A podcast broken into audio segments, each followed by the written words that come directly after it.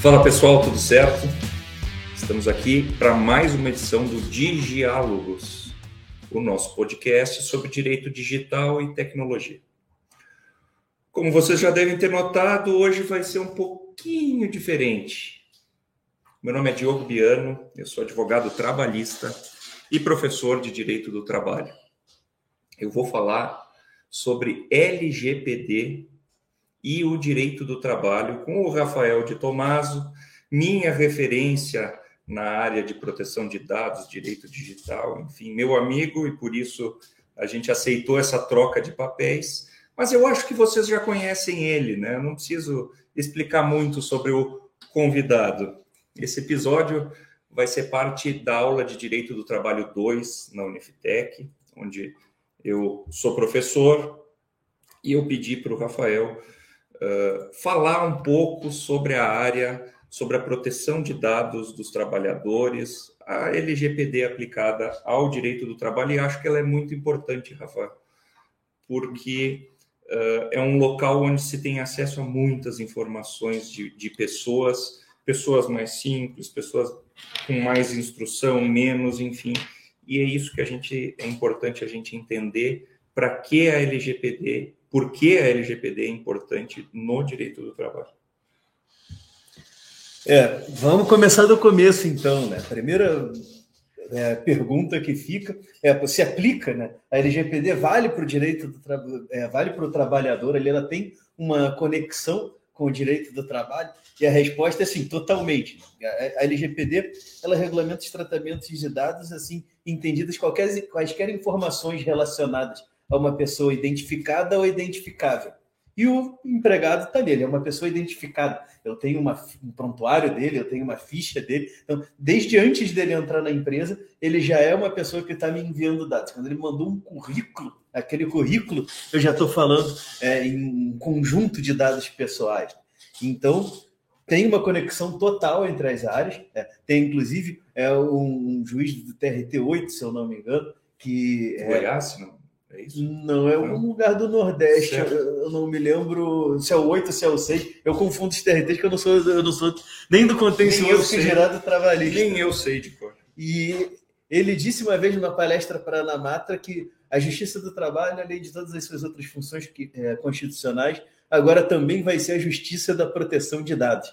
É, o, é, justamente trazendo essa questão é, da importância do, da proteção do dado pessoal do empregado e do impacto que isso vai ter na relação, do, na relação trabalhista. Me parece que de todas as relações da, que a LGPD se aplica, a trabalhista é a que vai ter mais acesso às informações do detentor, do proprietário dos, é, dos dados. Né? Eu diria que a gente tem três campos onde vai ter um grande impacto. As big techs lá, Google, Facebook e tudo mais, que essas aí sabem até o que a gente não sabe, né? Eu estava conversando é, com Agora eu não me lembro o que, que era, sei que não deu dois minutos e já estava propaganda lá no, no, meu Instagram daquilo lá.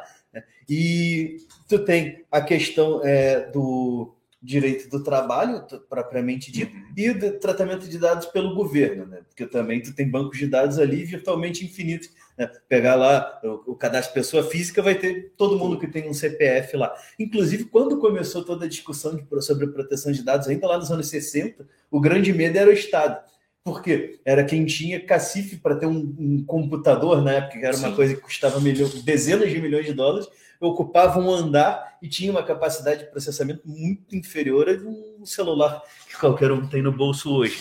É. Mas, enfim, fora o governo e as big techs, eu diria que o espaço onde a gente tem que ter uma maior preocupação é justamente dentro do ambiente de trabalho. Por que isso? Como é que tu vai fazer é, executar um contrato de trabalho sem tratamento de dados? Não, não tem como. Vai precisar pegar, receber aquele currículo, vai ter que fazer um cadastro do trabalhador, que a CLT te exige fazer aquele cadastro, vai ter que pagar o salário dele, para isso tu vai ter que fazer o uso dos dados dele para passar aquele valor para a conta dele. Exame médico. Exame médico. Uma série de... uhum. E, e o, exames médicos obrigatórios, né? Tu vai ter aquele atestado circulando lá no dia a dia, mas na contratação tu já vai ter que fazer um exame admissional, na demissão tu vai ter que fazer um exame demissional, dependendo o, o caso tu vai ter que fazer os exames periódicos também, né? dependendo do caso, quase em qualquer caso. então, não tem como se pensar numa relação de trabalho sem se pensar em tratamento de dados pessoais. E além do conceito de dado pessoal ser bem amplo, o conceito de tratamento também é bem amplo no, no escopo da LGPD. Né? Tudo que eu faço com dado pessoal é um tratamento. Também. O, o empregador ter acesso às informações, ter que cuidar, ter que proteger, né? garantir a, a segurança da proteção aí do, dos dados do trabalhador não é novo. Não é novo. Mas a lei que regulamenta isso é nova. Em 2017, até a gente discutia a reforma trabalhista recente, que para o direito 2017 é gestação hum. quase, né? Uh, Quantos anos previa, de CLT esse ano? É, 40 e, eu sei que foi o Getúlio Vargas 80. lá, 1943, se não me engano. É, enfim, estava fazendo aniversário, tá, tá não era pouco aniversário. Está é, tá bem velhinho já. Mas, enfim, isso não é novo. Mas a reforma trabalhista, que tem aí cinco, seis anos, ela passou a prever que as empresas seriam responsáveis por garantir a segurança da proteção da intimidade, imagem e da honra uhum. Dos trabalhadores. E aí eu, eu entendia na época que a intimidade era os assuntos relacionados às informações, os dados, tudo, tudo mais que fosse relacionado aos dados do trabalhador. Mas logo em, se, em seguida veio a LGPD. Mas vamos lá, o que, que a LGPD mudou na visão da empresa? O que que. Um, alguns exemplos, é óbvio que muito amplo, a gente precisaria de um semestre para falar e talvez não fosse suficiente. Mas, enfim. Eu estou há sete anos estudando e ainda não foi suficiente. Exato, o direito de trabalho também. O direito de trabalho é porque ele muta. Mas a, a LGPD não é diferente, né? O, a grande questão aqui é a seguinte: o que mudou? Antigamente, o, o, empregado ia lá e largava uma, um currículo na caixinha do correio, tinha lá assim, currículos no RH, não falava com ninguém, e ele deixava os seus dados, o empregado era contratado, ele não sabia o que uh, era feito com seus dados. Ele precisa saber, a empresa tem que. O que, que tem que ser de nessa relação empregado-empresa, seja para o trabalhador saber, seja para o empregador saber o que, que ele tem que dar de informação e o empregado o que, que ele tem que saber. Óbvio que as informações são necessárias. Eu preciso são saber o teu CPF para fazer a transferência da tua conta, eu preciso saber quem é o meu empregado, eu preciso, enfim, uma série de dados. Mas o empregado tem que saber o que está sendo feito, o que, que, que ele é. deve a LGPD é uma lei, como é, tem acontecido agora nas leis mais, nas leis mais recentes, né? uma lei principiológica. Né? Então, ela tem lá seus fundamentos, seus princípios são 11 princípios, né? são 10 incisos, mas tu tem lá o princípio da boa-fé e os seguintes. Então, o pessoal sempre esquece da boa-fé. Né? É, o principal. Não é, não, não é por acaso que a gente vê as coisas do jeito que estão. Mas é, tem, dentre esses princípios, tu tem o da transparência. Então, eu tenho uma obrigação, sim, de informar o trabalhador, né, informar o empregado o que, que eu estou fazendo com os dados dele. É porque ele, ele ali ele vai ser empregado, mas ele vai ser também um titular de dados. Então, ele tem todos aqueles direitos que a lei traz. Ela é muito abrangente, ela vale para qualquer pessoa física viva, né, para uhum. qualquer pessoa natural e é, para qualquer tipo de tratamento. Então, vai ter ali um empregado e eu vou ter aquelas obrigações o que que muda? Tá? Daí partindo para. E aí eu vou até antes disso, né? Se a gente for. Antes não, né? Porque depois da, da CLT, mas se a gente for olhar a própria Constituição de 1988, já tinha uma série de previsões para proteger é, o, o, a intimidade e tudo mais. É, tanto que antes é, da, da mudança que a gente teve em 2021, os dados pessoais já tinham sido considerados. É, dado, é, a proteção dos dados pessoais já tinha sido considerada um direito fundamental com base no que a gente já tinha na Constituição antes da mudança que nós tivemos agora, dois anos atrás. Então, é, o que, que acontece? Eu passo a ter um dever de transparência, eu tenho que informar para o meu empregado o que, que eu faço com os dados dele, por, com qual finalidade, né? para que, que eu estou pegando aquele dado, quais são as medidas é, de segurança que eu estou dando para aqueles dados lá, técnicas e administrativas. É, Uh, tenho que é, eu tenho um outro princípio além da transparência, que é o da minimização da coleta. Eu tenho que pegar aqueles dados que são de fato necessários para o que eu preciso fazer. Então, se eu não tenho utilidade, por exemplo, para religião do cara, para, é, sei lá, para informações sobre a vida pessoal dele, para que, que eu estou coletando isso? Né? Então, para que, que eu estou armazenando isso? Qual justificativo? Então, eu tenho que pegar o mínimo de dados necessários para aquilo lá. E a gente tem aquela mania, né? A gente, todo mundo, tu entra nas empresas, aí tu vê aquele formulário que está lá no sistema, daí tu pergunta Ah, para que, que tu pega esses dados? Ah, porque tem que botar no sistema. Tá, mas por que, que tem que botar no sistema? Porque alguém não, algum é, dia definiu isso. Né? Algum dia alguém fez um formulário de papel lá em 1944, um ano depois da CLT, e era aquele formulário. E aí o cara sai até hoje pedindo aqueles dados sem parar para se perguntar: eu preciso disso, eu uso isso. Então, além de eu estar descumprindo a lei por estar pegando dados que eu não preciso, estou descumprindo um, um, um dos princípios da lei, não estou observando um dos princípios da lei, eu estou aumentando o meu risco enquanto agente de tratamento, uhum. porque se eu tiver ali um incidente, um vazamento de dados, por exemplo, um ataque hacker, eu vou ter dados que eu não precisava ter, impactando a multa que eu vou tomar, a condenação judicial que eu vou ter ali na frente, por uma coisa que eu nem precisava ter ali comigo.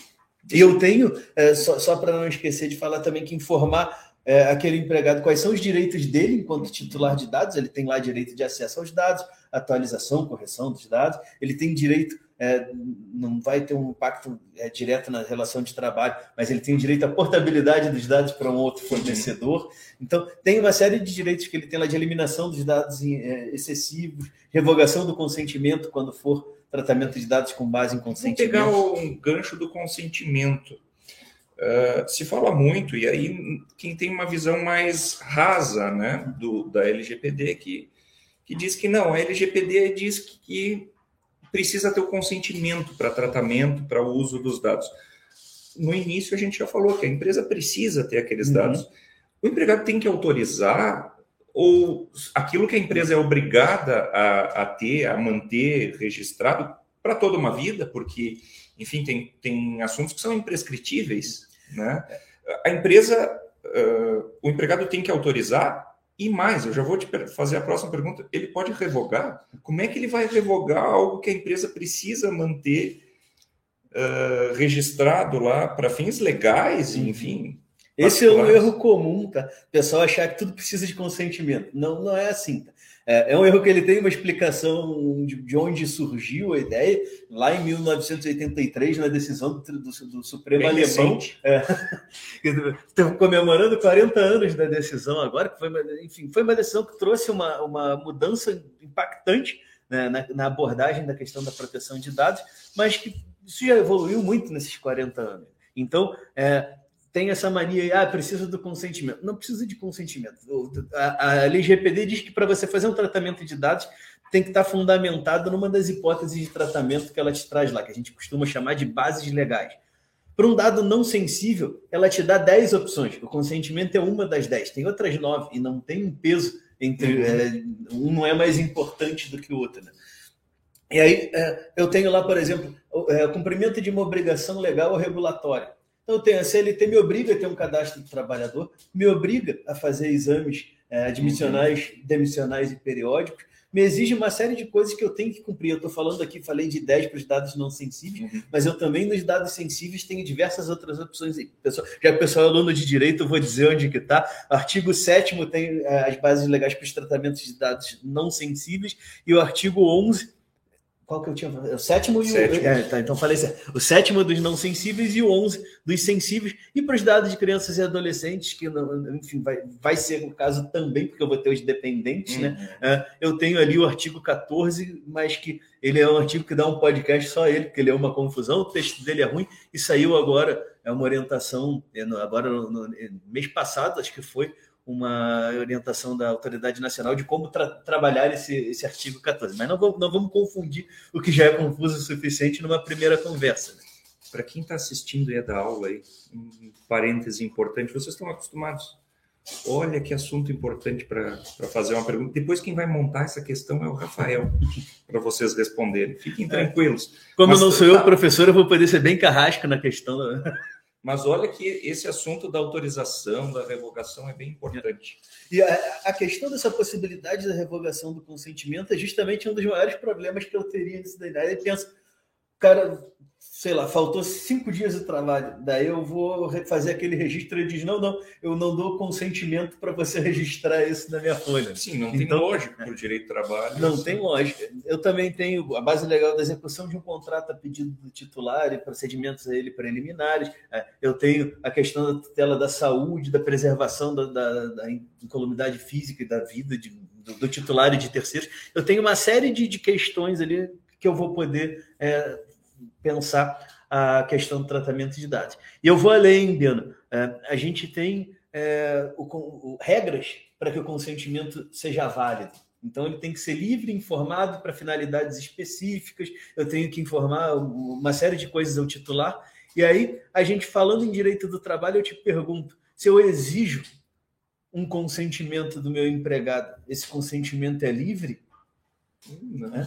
Aí eu vou te trazer um exemplo. Aí vai, por exemplo, tu falou de princípio lógico, né? Hum. De questões de princípios vem a questão da irrenunciabilidade dos direitos trabalhistas e da primazia da realidade. Vocês responderam a primeira questão da prova, né? primazia da realidade. Ele não tem capacidade de negociar. Nunca vai é ser suficiente, né? E aí tenhamos hoje o, o empregado hipersuficiente desde a reforma, mas ele não é livre, né? Ele não. vai sempre consentir porque ele depende daquele é. emprego. Ah, ou você assina esse consentimento ou você não vai ter o um emprego onde que tá, de onde é livre, né? E aí eu te trago até um exemplo do direito comparado. A nossa lei LGPD é muito em grande medida inspirada na Escola Europeia de Proteção de Dados, no GDPR, Regulamento Geral de Proteção de Dados da União Europeia, que é de 2016, mas que ele é uma evolução é, do, é, de uma resolução lá de 95, 1995. Né? E aí eu tenho lá é, que o consentimento não é a base legal adequada quando houver desequilíbrio entre as partes, lá nos considerandos do GDPR. E o ICO, que é a Autoridade Nacional do Reino Unido, usa como exemplo didático a relação entre o Estado e o cidadão e a relação entre o empregado e o empregador, né? onde vai haver um desequilíbrio inquestionável, que aqui no Brasil já está para lá de consolidado na jurisprudência, que há esse desequilíbrio. Então, eu nunca, eu, salvo em raríssimos casos, não, não vou dizer nunca, mas em casos muito específicos, eu não vou conseguir demonstrar que esse consentimento foi livre. Vou conseguir ali, o cara pode ou não pode ter um plano de saúde. Ele pode ou não pode. Esse questionamento que eu ia te fazer. Uh, tem situações que não são uh, obrigações legais do contrato. Uhum. Eu, eu forneço um benefício para o trabalhador, uh, pode ser o plano de saúde, enfim, ou vale transporte. Vale transporte. E para isso eu preciso de novos dados, mas que não são obrigações legais. Uhum. Vou te dar um exemplo eu, o empregado não é nenhuma situação prática, tá? Estou montando aqui agora. O empregado usa o seu veículo e a empresa, para custear o veículo e para questão de segurança, ela coloca um rastreador no veículo. O, os dados da geolocalização ou da localização dele ficariam abertos para a empresa, ele estaria. Mas não é uma obrigação legal, ela é um pacto que é feito ali ela não, não, é uma obrigação legal, mas nada impede que ela seja uma obrigação contratual. contratual. Mas de que forma ela tem que ser regida? Isso também carece de consentimento, de não. conhecimento, sim. Conhecimento. Esse, esse, fica bem claro. Mas esse é o grande ponto. Eu tenho que dar transparência. Ah, se eu vou é, determinar que a base legal. Isso é necessário para a execução desse contrato. É, é parte. Se, se outro aceita ou eu não, uhum. não quero. Eu vou, um eu exemplo, um motorista de, de um representante comercial, pode ser, uhum.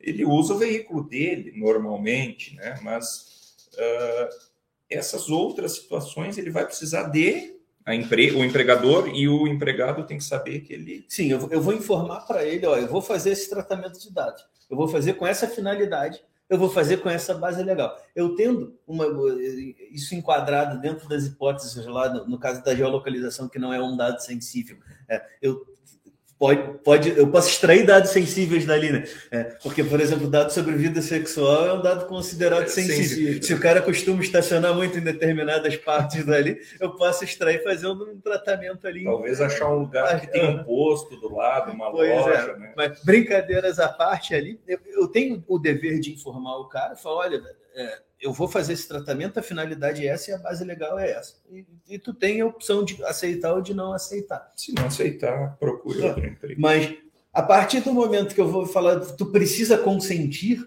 Não, peraí, como assim eu preciso consentir? Isso, não, não há liberdade nesse consentimento. Se o consentimento não é livre, o consentimento é nulo. Então, todos os tratamentos de dados que tiverem, feito, que tiverem sido feitos com base naquele consentimento que não tem validade porque não foi livre, vão ser considerados ilícitos do ponto de vista da LGPD. E aí a empresa está sujeita a sanções tanto administrativas lá da, previstas na própria LGPD, que são é, feitas via processo administrativo é, pela Autoridade Nacional de Proteção de Dados, quanto a indenizações é, trabalhistas ou cíveis, conforme o caso lá. Tá. Vou te fazer outra pergunta. Isso é comum nas empresas. Eu recebi um currículo, não gostei dele, ou enfim, não foi aprovado. Ou eu tenho lá o, o a ficha registro do Rafael, que tem todas as informações sensíveis, não sensíveis, hum. o, a etnia, religião, o time que torce, até dados inúteis, hum. né? Eu, eu, costumo pegar esse, eu não, né? Mas enfim, a empresa costuma pegar essa, esse documento, vira e usa de rascunho. É, é um tratamento que a gente sabe que não é adequado, mas sanções. O que, que, pode acontecer com uma empresa? Eu dei só um exemplo bem chulo aqui, né? Bem simplório. Mas é um exemplo mas... recorrente. É, não, é comum, é comum. Ele é simples, mas ele é muito comum. Então, o que, que pode acontecer? Quais são as sanções que, pode, que podem incorrer nas empre... nos empregadores? Primeiro eu vou te perguntar dos empregadores, depois tem uma pergunta também bem, bem importante sobre o trajeto desses hum. documentos hum. e por quem passa, pelas mãos de quem passa. Mas Primeiro, né, quais sanções podem incorrer uh, no caso de maltratamento, de um tratamento inadequado dos dados? Ou depois o vazamento também, já vou me uhum. adiantar. Não? É, eu, eu vou pegar esse exemplo do currículo, que ele é um exemplo bom. Pode, primeiro que acontece em quase todas as empresas vocês que estão assistindo e anotando, alguém está usando um rascunho diverso. Eu não vou dizer que em todas as empresas, porque os meus clientes eu tenho certeza que não fazem mais isso. Alguns faziam, pouco. Eu não, não, não vou ficar. Em... É, bom, é, brincadeiras à parte, teve um caso que se tornou, que, que, virou manchete de jornal, inclusive. É, se eu não me engano, foi em Manaus, em Rondônia, em algum lugar no norte do país, não, não lembro qual, de, uma, de um currículo que foi transformado em etiqueta de preço a menina foi lá concorrer a uma vaga numa empresa, e daí depois eu não me lembro se foi a mãe ou algum parente, foi na loja e viu lá um pedaço da etiqueta que estava preço, tinha a foto da menina, que achava que estava concorrendo uma vaga, mas que estava lá, tinha virado a etiqueta. garota propaganda uhum. do, do, produto. E teve um, um é, teve um outro caso também de uma empresa grande aqui da região da, da, da Serra do Rio Grande do Sul, que é, não só fazia rascunho, como vendia os bloquinhos com os papéis de rascunho lá. Pegava, cortava, encadernava e vendia. Isso ainda antes da LGPD, mas obviamente já era um problema de, do ponto de vista da segurança da informação. Então, acontece e acontece bastante. O uh, que, que, a empresa pode sofrer de sanção? Eu tenho lá na, na LGPD uma, diversas sanções administrativas que podem ser aplicadas. A maior parte delas é aplicável a todo mundo. Algumas delas, principalmente as pecuniárias, não podem ser aplicadas ao poder público. Que seria aquilo, eu vou tirar desse cofre, eu vou botar no meu mesmo cofre. Tira de um bolso para botar no outro. Então, né, é, eu, eu acho até que caberia em alguns casos, mas enfim, não sou eu o legislador, é assim que está o negócio lá. Mas as sanções elas podem ir desde uma advertência até a proibição do tratamento de, de dados parcial ou total. É, claro, é, que a gente falando numa relação de trabalho, eu não posso proibir o tratamento de, de, de dados, porque o cara não consegue pagar o salário do sujeito depois lá. Mas eu estou sujeito ali desde a advertência até vamos parar ali na multa. Né? É, e a multa ela pode chegar a 2% do faturamento anual da empresa. Né? Ela é limitada a 2% do faturamento anual ou 50 milhões de reais. Então, se eu tenho lá uma Randon da vida que tem um faturamento gigantesco, 50 milhões. 50 milhões. Se eu tenho lá a padaria Dois Irmãos, daí 2% do faturamento anual. Mas vamos combinar que 2% do faturamento anual dependendo da empresa, quebra a empresa. Uhum. Porque tem empresas que trabalham com uma margem baixa, tem empresas que estão ali né, agora conseguindo é, se recuperar depois de pandemia, que mandaram fechar tudo, e daí o cara tinha que pagar todo mundo e, sem tá faturar. Tá buscando o primeiro uhum. fôlego e já perde. É, daí toma 2%. Claro, é, isso vai ser para casos mais graves, né? mas o que a lei prevê é isso. Fora as outras, é, aí saindo da esfera trabalhista, né? saindo, mas não totalmente, Uh, eu vou ter lá uh, o CDC, que daí fora da trabalhista, que eu posso aplicar as sanções do CDC uhum. cumulativamente. Eu vou ter a possibilidade lá, no, aí voltando para a trabalhista, de uma condenação, pro, é, multa para pagamento de multa para fundos de danos difusos uhum. lá. Então, eu tenho outras sanções além das previstas da LGPD que se aplicam também. Perfeito. Eu vou fazer, antes de fazer a pergunta do caminho que eu disse que ia fazer, quem fiscaliza? Além do próprio trabalhador, que é o uhum. proprietário, poder fazer, tomar suas medidas, quem fiscaliza? É o Ministério do Trabalho, é a Autoridade Nacional? Quem deve fiscalizar? Todos né? Oficialmente, o, o, órgão responsável pela fiscalização é a Autoridade Nacional de Proteção de Dados, que trabalha via recebimento de denúncias. Né? Então, até porque é uma estrutura enxuta, eu tive a oportunidade de conhecer agora recentemente a sede da Autoridade Nacional, lá fui recebido pelo diretor executivo, da, um, um dos diretores executivos da Autoridade Nacional, o Arthur Sabat, que me recebeu muito bem lá, me mostrou toda a estrutura, e são cento e poucas pessoas para atender um país do tamanho do Brasil. Então, eu tenho essa, é, esse papel fiscalizatório da autoridade nacional, mas eu tenho é, a possibilidade de acordos é, de cooperação técnica entre a autoridade nacional e outras entidades. E eu tenho também a possibilidade de denunciar, é, enquanto titular de dados, é, tratamentos irregulares, aos órgãos de defesa do consumidor. Mas eu também tenho aí todas as associações, o Ministério Público do Trabalho, por que não? Os sindicatos trabalhistas que podem exercer também um papel fiscalizatório.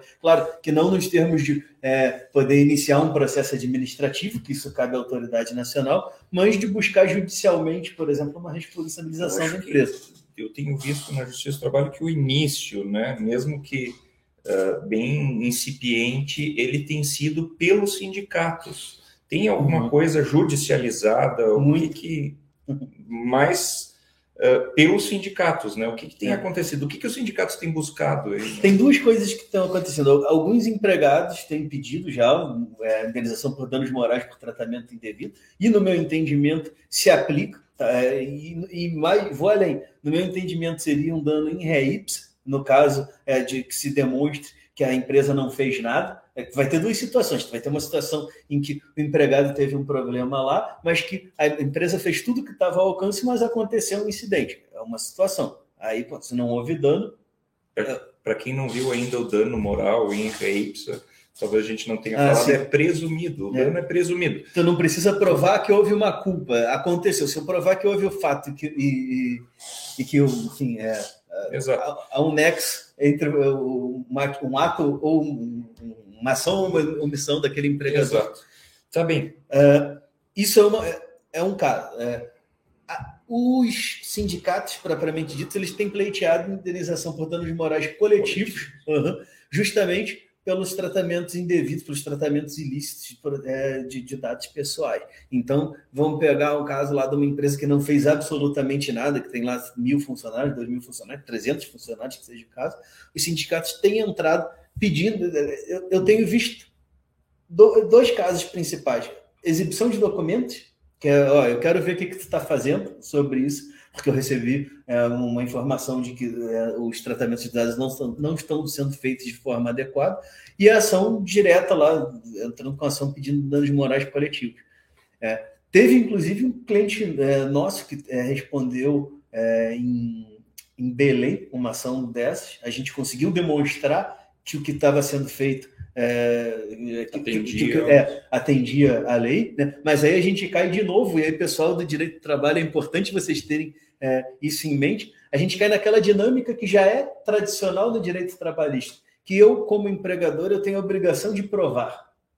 Eu vou ter, a própria LGPD prevê a inversão do ônus da prova. Né? Então, é, não basta a empresa fazer, a empresa tem que conseguir demonstrar que fez e que está fazendo, né? que aquilo é uma coisa permanente. Tecnicamente, se eu entrar com uma ação hoje, uh, vocês vão ver o processo mais adiante, mas se eu entrar com uma ação hoje e disser assim, eu acredito, eu receio que estejam tratando os meus dados de forma inadequada, eu tenho que provar um, um, um abalo, uma situação que expôs as minhas, os meus dados, ou a empresa tem que comprovar que, que trata de forma adequada? Eu, eu, vai muito do caso concreto, tá? Mas vamos lá. Se eu estou entrando com uma ação e a empresa não fez absolutamente nada do que a lei obriga, eu, Rafael, e eu não sou juiz, né? Eu sou é, advogado, entendo que não preciso provar o dano. É, claro, quanto mais eu provar que houve um dano de fato, maior vai ser a extensão da indenização que eu vou receber. Então, se eu,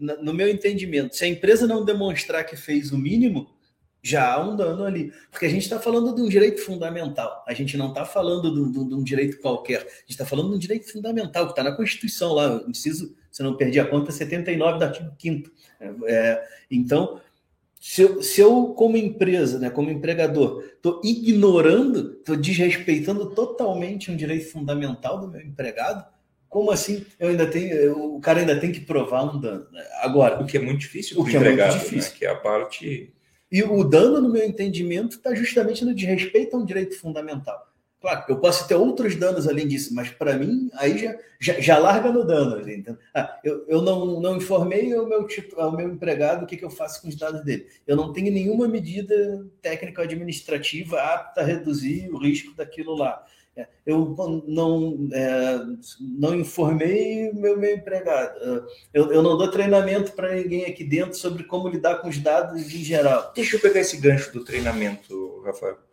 Uh, um dado, um documento com dados, né? Vou, vou falar do papel aqui, eu sou um pouquinho antigo, ainda lembro do processo de papel. Um documento que contém um dado sensível ou não do trabalhador, ele passa por dezenas de, hum. de mãos e muitos olhares e setores, enfim, diversos. Uma, uma contratação que vem lá da direção, às vezes, de uma empresa, vai passar pelo RH, vai passar pela medicina do trabalho, vai passar por uma série, infinidade de setores e empregados. Tá? Tem que dar treinamento para os. Tu acabou de falar que sim, era a pergunta que eu. aquela que eu deixei de fazer, mas enfim, tu acabou de dizer que tem que dar treinamento, mas eles podem ser responsabilizados por isso Estou uh, aqui falando do direito do trabalho, eu acho que a empresa deve ser responsabilizada pela culpabilidade dos atos do seu empregado, né? mesmo que colegas de trabalho. Mas a empresa pode buscar responsabilização e sanção e punição, enfim, pode do, do trabalhador que tratou mal aquele. Uhum. Pode, deve, mas ela tem que fazer o dever de casa antes. Então eu tenho que lá informar o cara o que, que ele pode fazer, o que ele não pode fazer tem que informar que ele é responsável por aquilo também, como empregado. No meu entendimento, qualquer coisa que o empregado possa causar um dano à empresa, ele tem que estar avisado que ele vai ser responsabilizado por aquilo. E aí não é diferente. Eu vou te dar, inclusive, um exemplo prático, é um exemplo real que teve, de uma demissão por justa causa. Né? Era o que eu estava anotando aqui agora, ah, justamente isso. Teve um caso recente agora, que foi confirmado depois é, pelo TRT 2, que é o de São Paulo? São Paulo 2. É.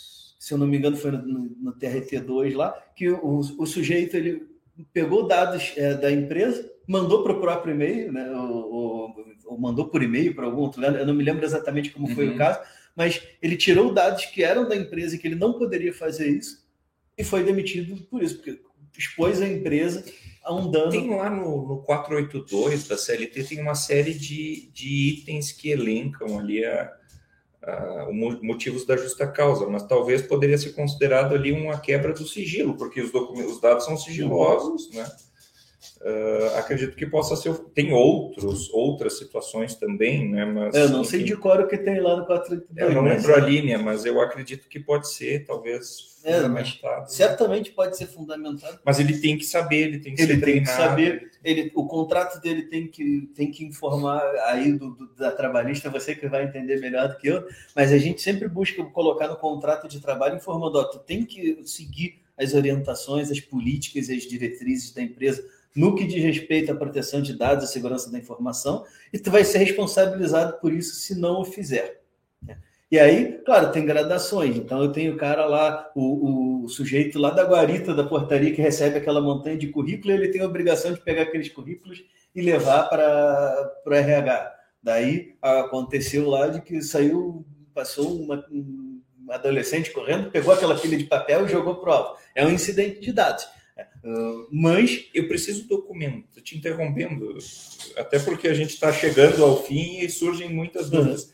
Se surgir um incidente, o que, que eu tenho que fazer? Documento. Eu preciso documentar? Eu recomendo a documentação. Uh, inclusive, a própria lei, ela, ela é, elenca lá como, como uma, uma boa prática eu ter um plano de resposta a incidente. Então, o que, que a gente sempre recomenda? Que se tem esse plano, ah, tive um incidente, como é que eu faço isso? Que eu registre esse incidente e que eu diga o que, que eu aprendi, com aquele incidente, deu, houve dano, não houve dano, como que eu respondi, como que eu não respondi, o que, que eu aprendi com aquilo para melhorar meu processo, para melhorar a segurança, mas registrar todos, até os incidentes é, que aparentemente são de menor importância, eu sempre registrar, porque a gente vai cair naquela coisa do direito do trabalho. Eu vou dizer, não, eu faço.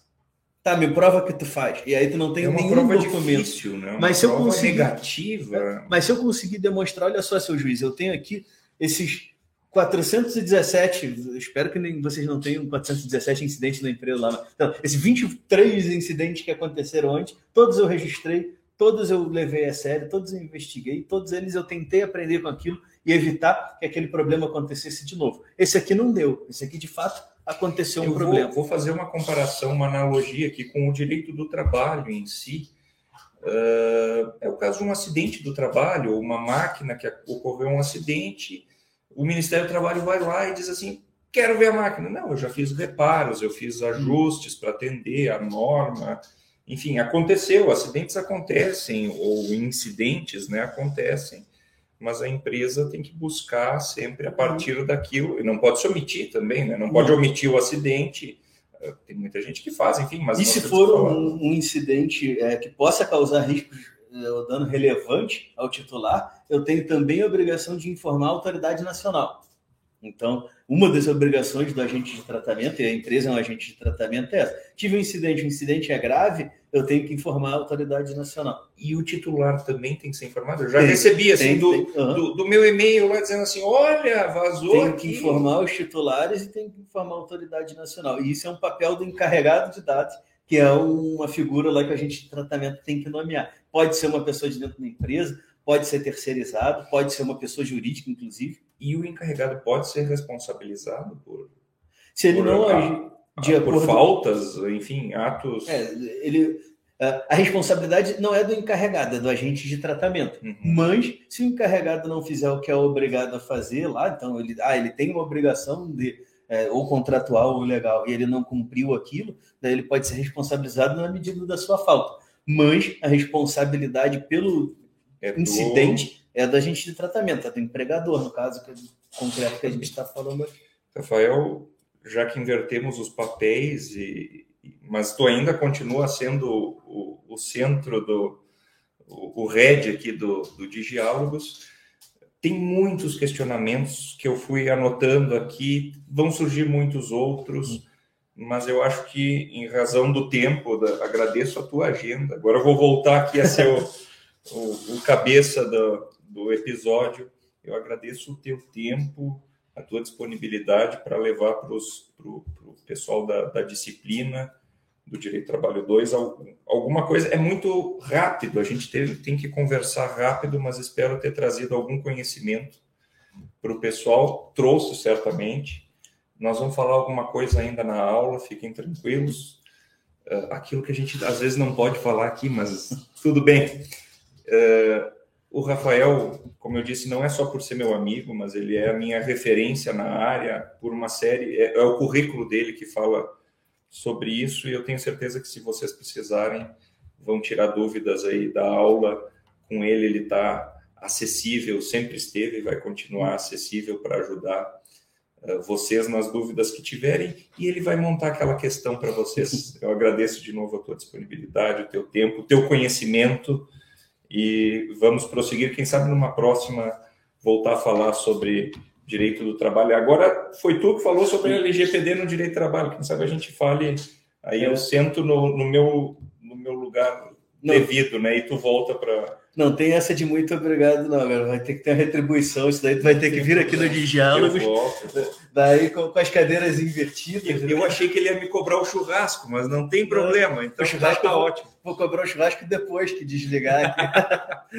mas um prazer participar. Eu, eu é enfim, eu, é um assunto que eu gosto, realmente o tempo é curto, eu passo 10 meses fazendo um projeto dentro de uma empresa, não vai ser em 30, 40 minutos que a gente vai esgotar o tema, né? Como eu falei aqui no começo, sete anos que eu estou estudando isso, mas um prazer participar da aula, um prazer contribuir com a Unftec, uma instituição pela qual eu tenho muito carinho, já tive diversas, em diversas oportunidades na Unftec, já trabalhei inclusive o tema da LGPD em outras oportunidades lá dentro. Tem que ir lá presencial. Eu já fui? Não, na ah, minha na aula, aula ainda não aula, Pode convidar que eu já tive lá em algumas oportunidades, é uma instituição pela qual tenho muito carinho, muito respeito. É, um abraço, inclusive, para a professora Fernanda Pimentel. Chefe, Fernanda. A chefe do chefe. e que já esteve aqui no Diálogos é, conversando Verdade. com a gente.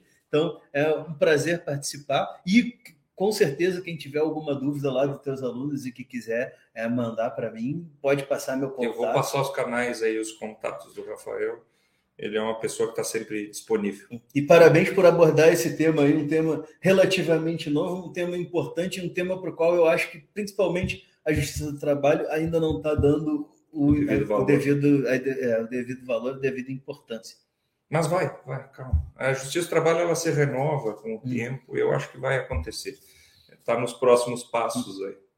E como o Biano não sabe essa parte do script, vou eu encerrar então aqui o nosso episódio, é, que vai ficar disponível se o Biano me autorizar nas principais Tá plataformas. autorizado. Então tá, tá registrado. Então vai estar disponível nas principais plataformas de podcast aí, Spotify e tudo mais. Vai estar disponível também no nosso site www.diálogos.com.br. Quem quiser ver o vídeo e ainda não viu, está disponível também no nosso canal do YouTube. Vai lá, passa para cima, clica no sininho, assina. Eu não sei bem qual é de qual rede aí, porque eu sou velho. Vale ponta. Eu vou olhar depois cada aluno que tiver ali. É, vou que passar o relatório, pode dizer. Então, acompanha aí, a gente está sempre falando sobre assuntos voltados ao direito digital e à tecnologia, é, enfim, não só com advogados, então, volte, já recebemos engenheiro, analista de segurança da informação, é, é, enfim, pessoal do marketing, empreendedores. Meu, meu depoimento aqui é uma linguagem simples, pessoal.